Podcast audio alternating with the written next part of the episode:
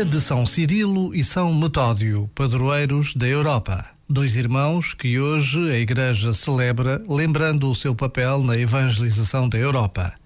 Mas este também é o dia em que se festeja por todo o mundo o Dia dos Namorados. E falar do namoro é essencial. Precisamos de recuperar a beleza do namoro, esse tempo único de encontro e descoberta precisamos de estar atentos à forma como se vive este tempo. Por vezes, basta a pausa de um minuto para agradecermos a Deus tanto bem que acontece e para lhe pedirmos por todos os namorados.